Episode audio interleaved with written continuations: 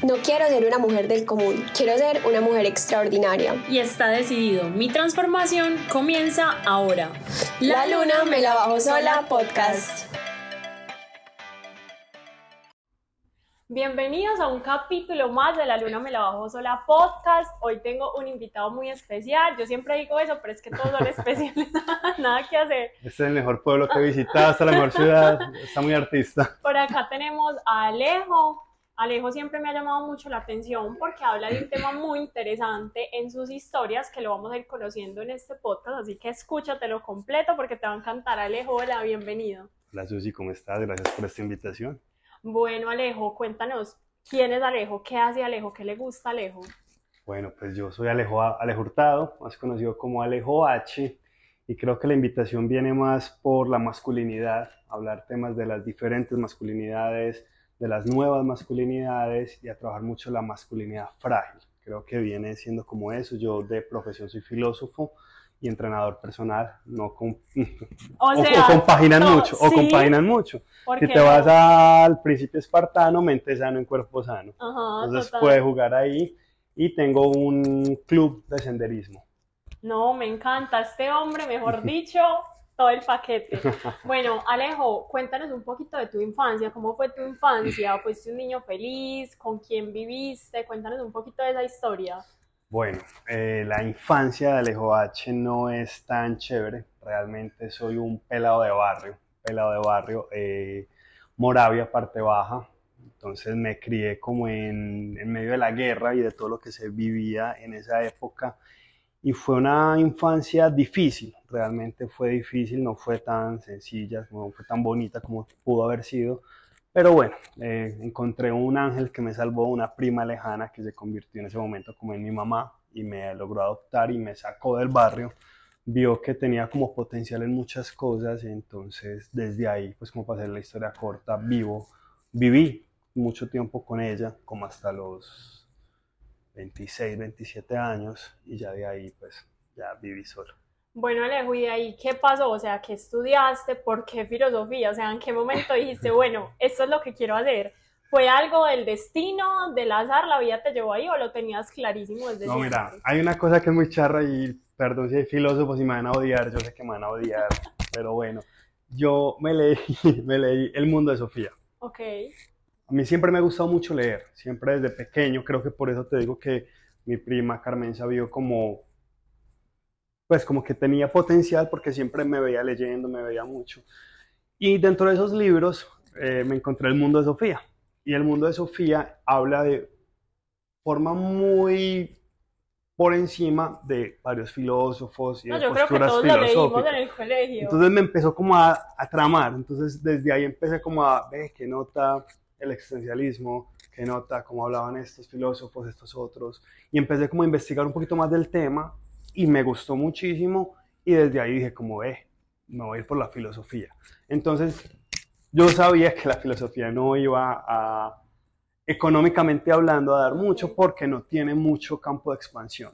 Entonces me dediqué pues como a hacer primero cumplir mi sueño, traté de blindarme un poquitico con la parte de psicología, entonces yo ya estaba terminando filosofía y llegando hasta el, llegué como hasta el quinto de psicología y dije, no soy capaz, mentalmente son carreras muy pesadas y sí. aparte trabajaba para poder pagar las universidades, entonces me salgo de psicología, termino con filosofía.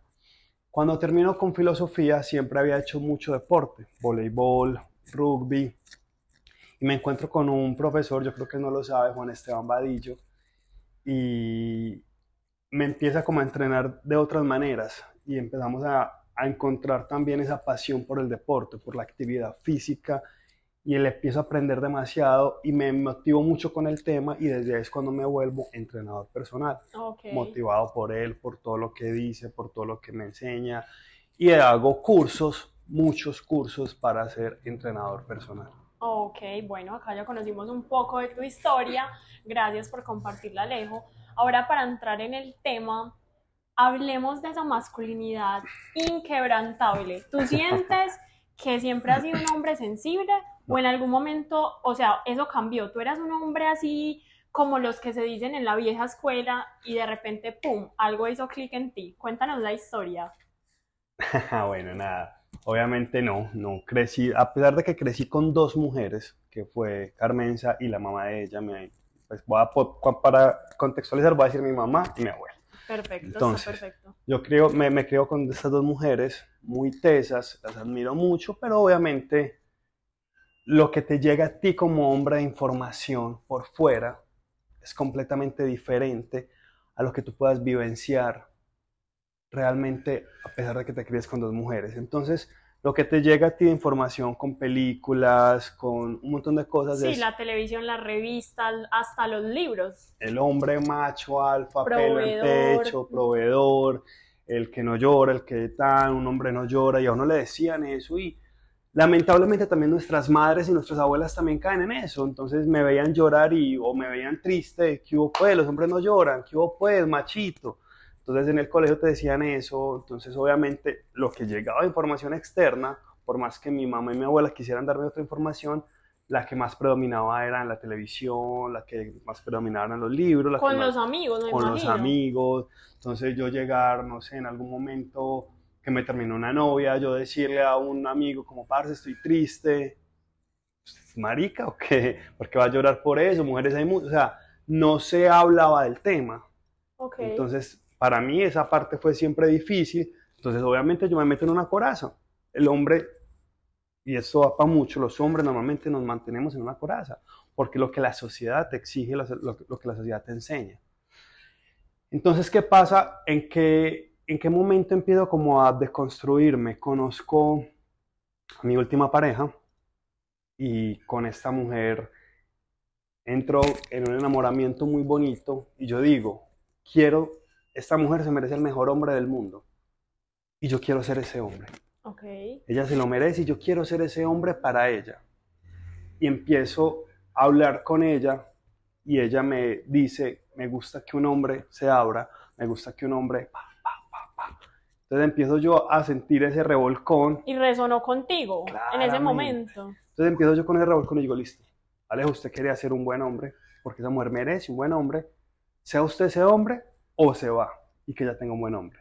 Preferí quedarme y empiezo ahí a leer, a investigar, a conectarme mucho con el femenino. Antes de ella yo venía conectándome con el femenino. Estas uñas no tienen nada que ver con masculinidad frágil, yo me las pinto hace 10 años para que no entiendan que yo me, esto tenga que ver con masculinidad frágil, pero ya empiezo a tener contacto con un femenino, desde que mis películas que me gustan son comedias románticas. Ay, me encanta. O sea, te lo juro, mis películas favoritas son comedia romántica. Entonces yo ya venía conectado con ese femenino, pero nunca lo había explotado porque no se me podía dar.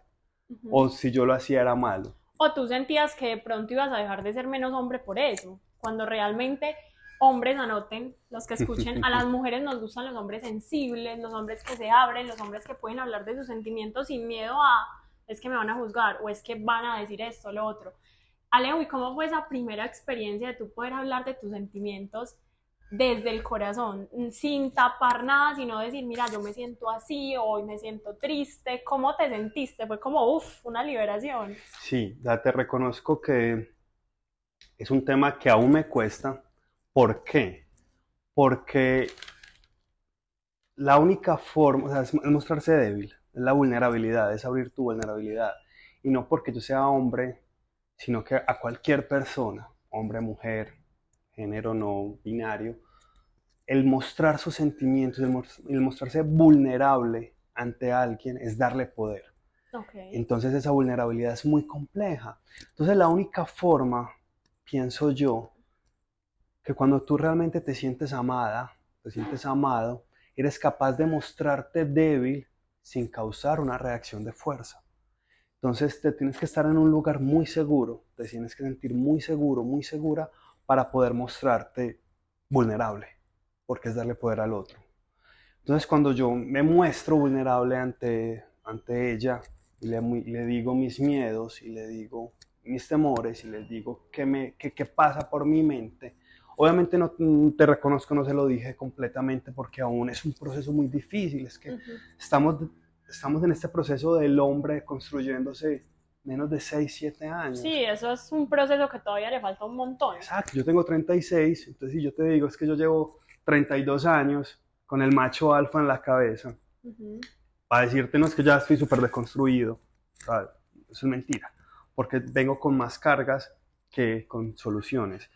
Entonces, nada, cuando ya hablo con ella, cuando hablo con algún amigo aparte y le digo, parce, estoy mal, o cuando yo le reconozco a alguien, estoy triste, necesito un abrazo, necesito un consejo, es muy liberador. O sea, es como que ah, esa carga sale un poquitico. Alejo, ¿y cómo es ese proceso con un amigo hombre? Porque las, para las mujeres es muy fácil, amiga, tengo un problema, por favor ayúdame, o amiga, mira, me pasó esto, o incluso uno con la mamá, con la tía, con el que sea, uno se abre más fácil, la mayoría de las mujeres, porque no podemos generalizar. ¿Cómo es ese proceso de tú decirle a un amigo, mira, estoy triste, quiero hablar? ¿Cómo es ese acercamiento entre los hombres? Muy complejo, demasiado complejo, los hombres no hablamos. Y no he encontrado no, no he encontrado el primero que yo te pueda decir que se abre. Conmigo sí se abren, de pronto porque conocen el contexto, pero yo no soy capaz de abrirme con un hombre, porque con un amigo, porque el hombre de por sí es solucionador. Sí. El hombre busca solucionar. Por eso también hay muchas peleas, mujeres, para que entiendan, cuando tú le dices a, un, a tu pareja, hombre, un problema que tuviste en la oficina, de principio le tienes que decir, Solo quiero que me escuches. Porque Palabra clave. Porque el hombre va a buscar solucionarte eso. Es que me pasó esto, esto, esto. Yo te voy a dar una solución que sea buena o mala, yo te la voy a tratar de dar. Pero si tú llegas y me dices, no, escúchame, me pasó esto, esto, esto. Ya. No me diga nada más, simplemente quiero desahogarme. No, ah, ok. Porque el hombre busca solucionar. Entonces, no he hecho el ejercicio con esta iluminación que tuve hace poquito de decirle a un, a un parcero, hey, estoy triste estoy mal, necesito esto, quiero hablar contigo. Porque el hombre se va a sentir muy incómodo. Se va a sentir incómodo porque va a buscar solucionarme. Sí. Entonces quisiera llegar con algún amigo y decirle, parce, ven simplemente escúchame, a ver qué me va a pasar. No quiero que solucione, simplemente quiero soltar todo eso. Pero la verdad no he encontrado todavía un amigo para eso, porque el hombre no habla de sentimientos. Si quieres ver dos hombres hablando de sus sentimientos, simplemente poner una pantalla de fútbol o no, o, van a ver un partido de fútbol y van a decir, parcero, no, imagínate que me terminó mi novia, puta, gol. Va a ser así. Okay. Pero yo mirarte a los ojos, hombre a hombre, decirte, marica, estoy mal. Parce, necesito esto. Parce, dame un abrazo. No se da. ¿Y cómo crees que, que se puede empezar a quebrar esa coraza lejos desde tu proceso? Necesitamos más hombres, menos machos. Dios mío, así se va a llamar el podcast, ya tenemos el nombre, me encanta.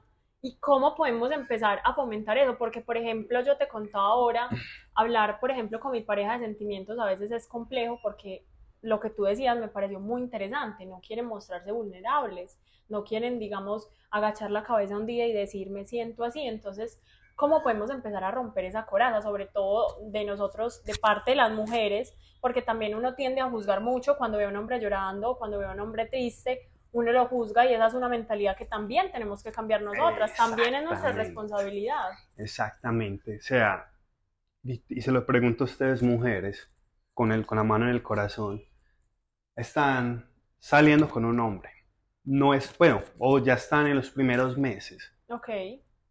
Y el hombre te llora por cualquier motivo, ¿tú cómo te sentirías? la verdad, siendo muy sincera. Sí, uno se pone incómodo, como, ¿qué pasa? Pues, ¿por qué está llorando? No entiendo. ¿Y cómo, eh, cómo, cómo manejarías la situación? Aunque también, depende del contexto, uno le da como ternura, porque uno sabe que son, pues que si está llorando es porque está mostrándose vulnerable y uno siente esa conexión. Es como, este hombre, si habría llorar conmigo, o sea, le doy la confianza, también es como establecer y estrechar un poco más ese vínculo. Sí, bueno, muy bonito lo que piensas, pero no es el común de una mujer. Exacto. O sea, una mujer normalmente cuando ve eso, la está viendo débil. Sí, va a decir, no, pues este man si llora no me puede proteger, por ejemplo. Exactamente, porque es que ahí va, va la protección, va, a creer, va, va esa creencia ligada a que, es que mira, volvemos al tema de la vulnerabilidad. Si yo me muestro vulnerable ante ti, estamos tú y yo saliendo hace tres meses, ya hay una conexión bonita, ya hemos tenido citas bonitas, y de un momento a otro, no sé, estoy en una situación triste y empiezo a contarte, se me sale una lágrima y me desahogo y te cuento, no sé, de mi familia, de mi historia, y me empiezo a quebrar por dentro, tú ya no me vas a ver de la misma manera. Y ahí es donde va a empezar el problema. Y por eso muchos hombres prefieren guardarse en esa coraza y seguir mostrando el papel de protector. Porque es que, no nos digamos mentira, o sea, por ejemplo, desde la parte estética, los brazos grandes en un hombre, sí, o sea, es una parte estética, pero es la metáfora de la protección, es la metáfora del abrazo. O sea, a usted les gustan los brazos grandes en un hombre, es porque está el abrazo protector. Entonces da un poquito más de seguridad, un poquito más de fortaleza. Entonces, si tú ves a ese hombre de un metro ochenta, barbado, tatuado, llorar, puede que en tu cabeza se te empiece a desdibujar ese patrón viendo. de varón, porque es que nos ligaron que la masculinidad, que el ser varón es eso. Entonces mira que no es un proceso solamente de los hombres. Es que es de la sociedad, de las mujeres, del imaginario colectivo. O sea, es algo que todos tenemos que trabajar. Exactamente. es- Yo también necesito una lloradita y a seguir. Ajá, seguir existiendo. marica, me pasó esto, me digo, puta, quiero llorar, me voy, me encierro tres minutos, lloro y vuelvo. Y eso no me va a quitar ser más macho, eso no me va a quitar ser proveedor, eso no me va a quitar un montón de cosas que tú ya viste que yo tengo, Ujú. simplemente porque en algún momento me desmoroné. Exacto, y eso pasa también con las mujeres. Las mujeres somos muy poderosas y el hecho de que un día lloramos y tenemos crisis existencial no quiere decir que no vamos a ser fuertes. Antes, por el contrario, yo siento que eso nos hace como más fuertes porque sueltas todo y puedes coger fuerzas y volver. Totalmente. Alejo, ¿y cómo trabajas tu responsabilidad afectiva? Ese es un tema muy complejo porque es una palabra que está entrando, está entrando en conversaciones apenas. Ujú. ¿Qué es para ti la responsabilidad afectiva? Empecemos como para empezar a desglobar. Pues para mí la responsabilidad afectiva es poder ser claros con tus emociones respecto a la otra persona. Ya sea, por ejemplo, si yo empiezo a salir con alguien y yo simplemente quiero, digamos, besarme a la persona, por ejemplo, quiero algo físico nada más, poderle decir, mira, eres una persona muy chévere, pero yo simplemente quiero, eh, pues, algo netamente físico contigo, o sea, ser claros con lo que tú quieres. Exactamente. Entonces, ¿qué pasa? Muchas veces confundimos la responsabilidad afectiva con lo que tocas de decir. Si yo te conozco en una fiesta, estamos bailando y una química brutal, y tú me dices, hey, hey, ojo, yo nada más quiero contacto físico, quiero que todo bien porque emocionalmente no estoy disponible, por cualquier motivo, pero me dejaste claro. Si yo te digo a ti, uy, parce, pero es que yo sí quiero algo, yo sí quiero algo más allá, no es tu culpa lo que yo estoy sintiendo, porque tú me lo dejaste muy claro. Ujú. Entonces mucha gente piensa que la responsabilidad afectiva es algo, puta, es que entonces este man quiere que lo quieran, entonces lo va a querer. Que ahí caen también muchas mujeres en ese sentido de que es que el, el man quiere que me, el man quiere, quiere quererme, entonces yo lo voy a querer. Pero tú ya estás muy clara en algo. Ujú. Entonces la responsabilidad afectiva no es eso. La responsabilidad afectiva es lo que tocas de decir, hey, yo quiero esto. Tú no lo quieres. Parcero, parcera. Cada quien lidia con, su, Exacto. con sus emociones. es, yo en este momento no estoy emocionalmente disponible. Yo te lo puedo decir a ti, no estoy emocionalmente disponible. Quiero conocer nuevas personas. Yo sé que voy a salir de ese agujero. Yo sé que estoy con el corazón roto, pero voy a salir. Quieres estar en ese proceso, donde, donde en ese proceso van a pasar mil cosas, pero te las voy a estar diciendo. Que en algún momento te vas a decir, parce, estoy mal, no te quiero ver, no quiero salir contigo hoy. Espero que no te molestes, pero estoy siendo sincero. Y mañana podemos volver a salir. O, parce, me está sanando. O sea, lo bonito que la filósofa Carol G lo dijo. Quiero estar ahí mientras me curo del cora. Ajá.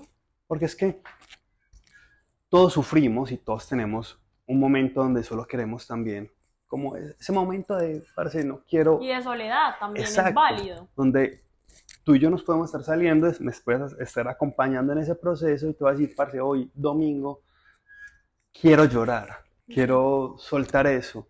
Y no quiere decir que te estoy queriendo menos, no quiere decir que eso, pero eso viene siendo la responsabilidad afectiva, darle constantemente a esa persona lo que necesite saber porque está en un vínculo afectivo contigo que tú y él o ella eh, alinearon.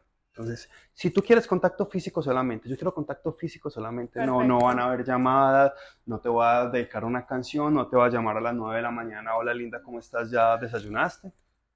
Pero si tú quieres algo bonito, y yo me estoy sanando del core y quiero que estés en ese proceso, ahí sí va, va también es constantemente diciéndote, hey, me, siento, me pasó esto, o parce, vení, eh, quiero que sepas que me llamó mi exnovia, hablamos de esto, eh, pero quiero que lo sepas, es responsabilidad afectiva. Alejo, ¿y por qué crees, digamos, que a los hombres les cuesta tanto ser tan claros? Como yo hablo con muchos amigos y me dicen, para no lastimar a la otra persona, y yo digo, lastimas más no siendo claro. ¿Por qué? ¿Por qué piensas que eso pasa?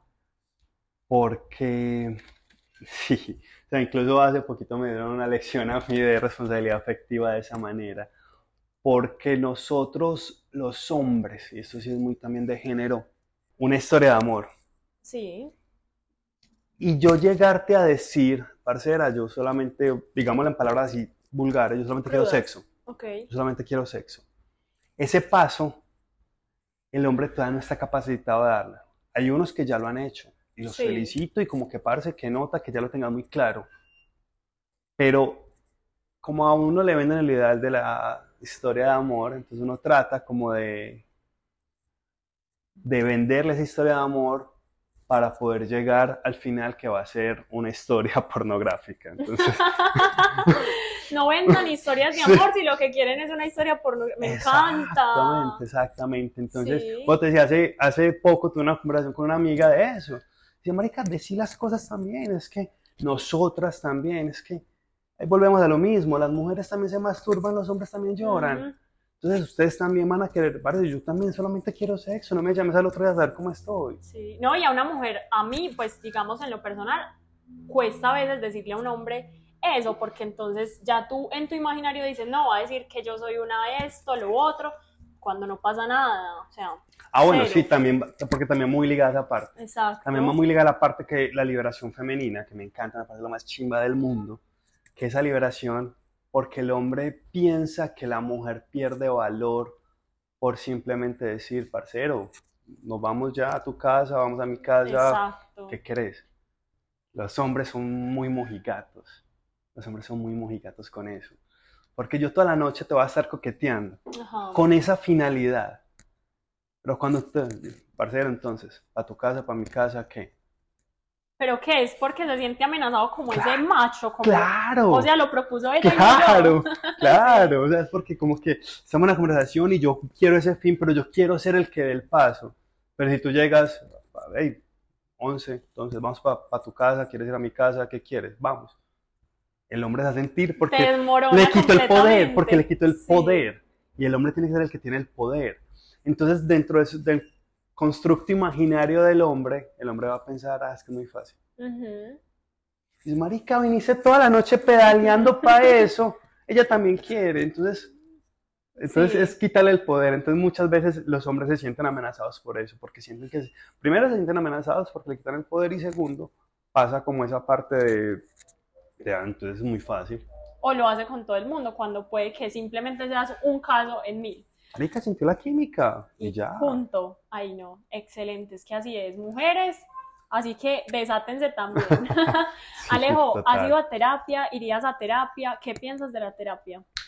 Eh, llevo unos cuantos meses sin ir realmente y sé que tengo que volver, pero sí, yo he hecho terapia, he hecho terapia de pequeño, he hecho terapia en la adolescencia y he hecho terapia pues como en la edad adulta. Llevo unos cuantos meses porque estaba muy pleno, estaba en un momento demasiado pleno en mi vida, donde aparte ya conocía mucho mis sentimientos, donde ya venía trabajando mucho, porque ten- ten- tuve mucho material, pues terapia pequeño, terapia adolescente, terapia, entonces tenía, pues, y la filosofía me ayuda, la psicología me ayuda. Claro, es un comple- complemento de todo. Entonces, no veía la necesidad, pero sé que en este momento ya tengo que volver a terapia. Igual, creo que todos en algún momento deberíamos ir a terapia, deberíamos, debería estar dentro de la canasta familiar.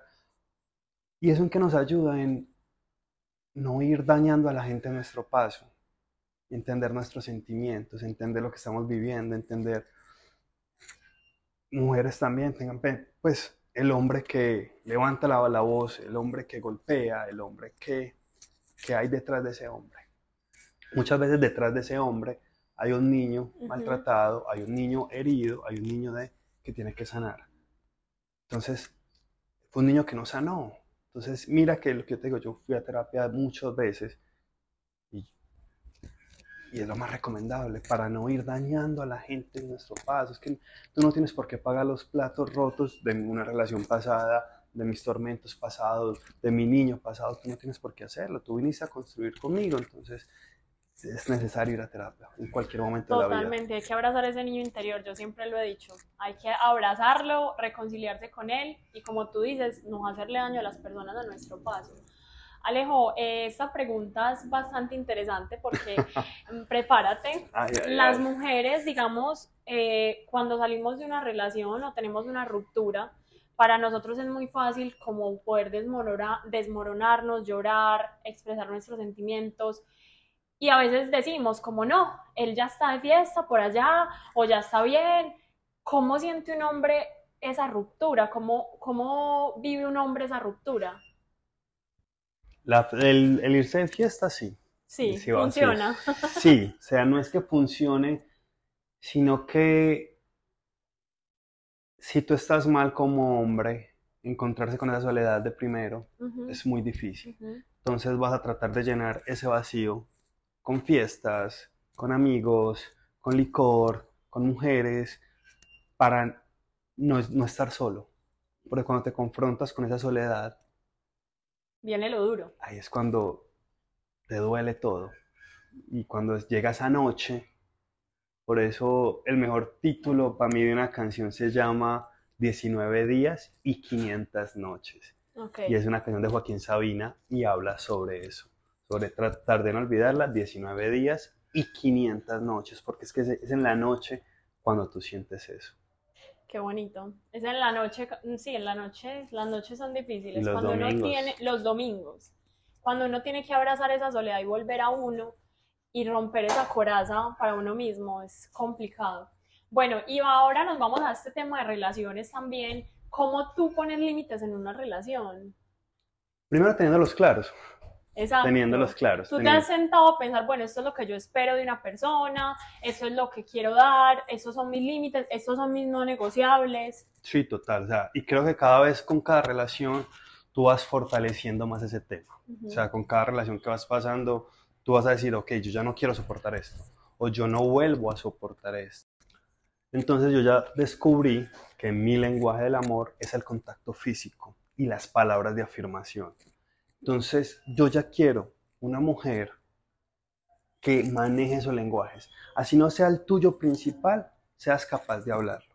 ¿Por qué? Porque yo soy o sea, yo te voy a proteger, yo tengo la figura así, ¡buah! fuerte, todo, pero yo quiero que cuando llegue la noche tú me abraces, tú me acaricies la barba, tú me, o sea, me mimes y me digas palabras bonitas. Ujú. O sea, para mí no hay nada más bonito que yo levantarme por la mañana y ver un mensaje tuyo, hola lindo, ¿cómo estás? Que tengas un bonito día, qué rico que esta noche te veo. Te recarga. Entonces yo ya no quiero una persona fría emocionalmente y yo no quiero una persona que no le guste el contacto. Entonces mira que yo ya cada vez voy sabiendo qué es lo que más quiero. Un límite entonces, yo no quiero que esa persona sea solamente deportista. ¿Por qué? Porque yo quiero una persona que tenga su vida balanceada. Que yo le pueda decir un jueves, hey, vamos a tomarnos un, unas margaritas de un rooftops. Y le, que le pueda decir el sábado, hey, vamos a, a una montaña, vamos a caminar seis horas a un senderismo. Y que le diga el domingo, hey, nos quedamos viendo Netflix y tal. Y que le pueda decir el lunes, vamos a entrenar como a rata. Yo quiero eso en mi vida. Entonces, Ok. si tú eres solamente deportista no me vas a aceptar, vamos a cerdear.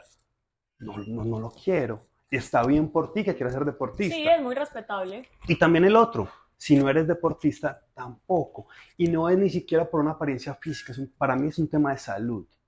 Entonces mira que ya voy cada vez identificando mis no sí, negociables, los límites, eh, no soy celoso, pero dame mi lugar. ¿Sí me entienden? Entonces cada vez voy conociéndome más, conociendo qué es lo que quiero. Y ya no me da miedo pedirlo.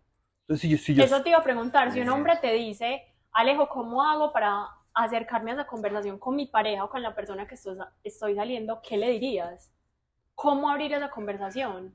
pero yo como hombre, tú como mujer. Tú como hombre, ¿cómo dices a tu pareja o a la persona que está saliendo, ven, quiero hablar de esto, estos son mis límites, esto es lo que espero de ti? ¿Cómo hacer para establecer esa conversación? Creo que al principio, al principio, o sea, si ves que hay una química bonita, que ya Ujú. llevan X cantidad de días y hay una química bonita y estás ya como en ese mood, desde el principio decirle, "Hey, ven, esto va avanzando, muy bonito, pero quiero esto.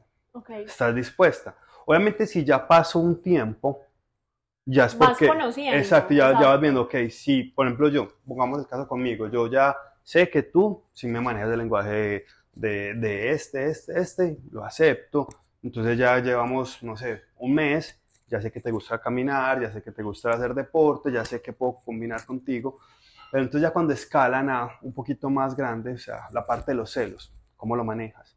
Todos sentimos celos, Total. todos sentimos celos, pero la inteligencia emocional es cómo los manejo. Yo siento ira, pero cómo lo, o sea, si yo siento ira, entonces voy a quebrar un vaso, ¿cómo lo manejo? Entonces, son esos momentos de cómo vas a manejar estas situaciones, cómo vas a manejar los celos. ¿Te vas a acostar sin hablarme? Ok. ¿Me vas a bloquear? Yo no quiero una niña en una relación, o sea, si tuviste los celos y no me dijiste por qué lo sentiste, si simplemente me bloqueaste, Y no, no expresaste lo como, que ven, ven, ven, sentías. ven, ven, ven, ya no tienes 15 años, yo no tengo 15 años, Ok. hablemos, lo que te dio celos, ah, ¿qué pasó? Ok, yo soy así, en ese sentido, si yo te elegí a ti por encima de estas, es porque yo te quiero a ti.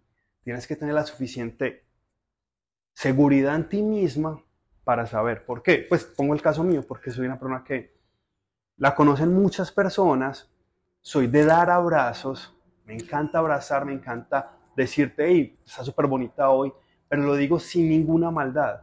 Si a ti eso te va a generar dudas, te va a, hey, te elegí a ti, estoy contigo, te muestro en mis historias, te muestro en, o sea, obviamente no es un garante, pero es, te doy, te doy un lugar Sí, obvio. Me das el lugar que yo espero y que tú esperas que yo te dé a ti. y estamos juntos, te presento a mi novia, te presento a... Entonces yo creo que también es como, como hablar de esos límites que tú estás poniendo. O sea, por ejemplo, y te lo digo con la parte de los celos porque es un tema muy complejo. O sea, todos sentimos celos. Yo, Total. yo siento celos, hey, vení, sentí celos por esto, no me gustó cómo manejaste esta situación, decime, explícamela. Ah, no, es que pasa esto, esto. Ah, ok. Entonces, ¿todo bien? ¿Seguro? Listo, todo bien. Pero háblame con la verdad. No, me encanta. Así tiene que ser Alejo y hay que ser muy transparente siempre en lo que sentimos y en lo que somos y queremos de la otra persona. Bueno, y ya para ir cerrando, porque veo esto que se está alargando mucho, ¿cómo podemos, Alejo, em, digamos, sensibilizar a los hombres de que resignifiquen esa masculinidad, sobre todo cuando son hombres súper estrictos en su masculinidad?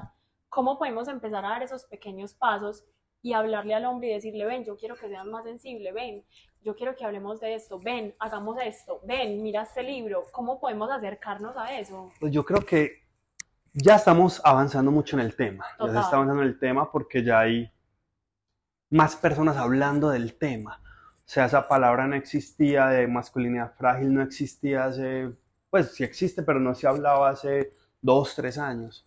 O sea, es un proceso que se viene haciendo, lo mismo que el feminismo, Ujú, que, es, que no es el sinónimo de machismo. ujú. Y es gracias al feminismo que el hombre puede hablar de los sentimientos. Yo no sé si, si- no sé si lo saben los hombres.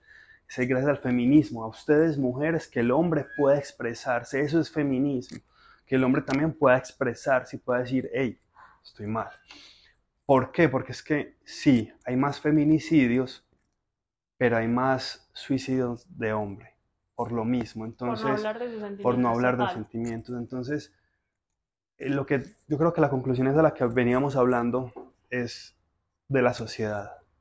Es poder normalizar que el hombre llora, que el hombre sufre, que el hombre también se le rompe un corazón, que el hombre también llora. O sea, es que cuando la sociedad normalice eso, que ya lo está haciendo y es- lo agradezco infinitamente, podemos hacerlo. Es que creemos que masculinidad frágil es pintarse las uñas. Yo no me las pinto porque quiera mostrar o no que sea que mi masculinidad es. No, es cuando yo te digo como hombre, hey amor, vení, eh, estoy súper triste. ¿Recuerdas cuando estábamos en tal parte? Me recordó a mi abuela, me recordó a mi mamá, me recordó a mi papá, me desmoroné, necesito un abrazo esta noche. Quisiera que simplemente quedarme en silencio y que tú me abraces. Eso es masculinidad. Eso es, una, eso, es la, eso es la verdadera masculinidad.